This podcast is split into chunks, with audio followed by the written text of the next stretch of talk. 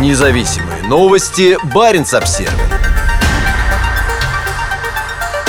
Ракеты, у которых, по словам Путина, нет аналогов в мире, уже на борту корабля из Североморска.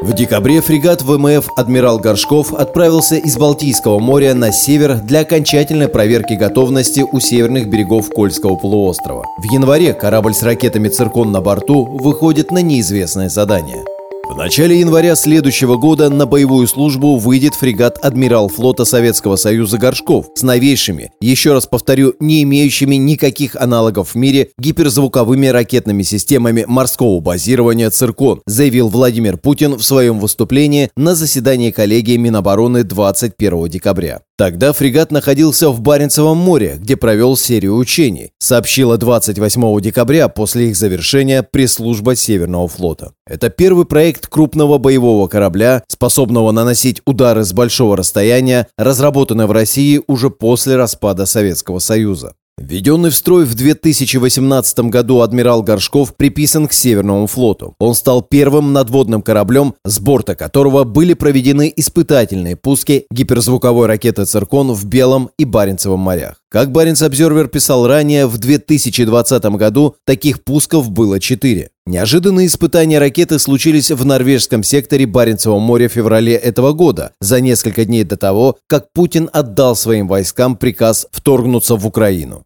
Теперь корабль первым на российском флоте отправился в дальний поход с готовыми к пуску ракетами «Циркон» на борту. Кремлевский военно-пропагандистский телеканал «Звезда» в своем репортаже из Баренцева моря сообщил, что фрегат уже совсем скоро станет еще и самым опасным противником надводных кораблей в Мировом океане. Испытания в водах российской Арктики показали, что «Циркон» способен поражать надводные цели на очень большом расстоянии. Например, во время пуска из акватории Белого моря ракета пролетела над Кольским полуостровом и якобы поразила учебную цель в Баренцевом море. Точные характеристики ракеты засекречены, но считается, что дальность полета циркона составляет до 1000 километров, а ее скорость достигает 9 махов, в 9 раз больше скорости звука. В случае отправки России фрегата в Средиземноморский регион, украинские военно-морские цели и береговая инфраструктура окажутся в пределах тысячи километров от Эгейского моря. Никакой стратегической логики в использовании сверхдорогой гиперзвуковой крылатой ракеты по целям в Украине нет, поэтому более вероятной задачей для адмирала Горшкова могло бы стать сдерживание авианосных группировок НАТО в Средиземноморье или Северной Атлантике. Очень вероятно, что за предстоящим походом будут внимательно наблюдать в НАТО. Несколько недель назад норвежские военные отслеживали передвижение фрегата в международных водах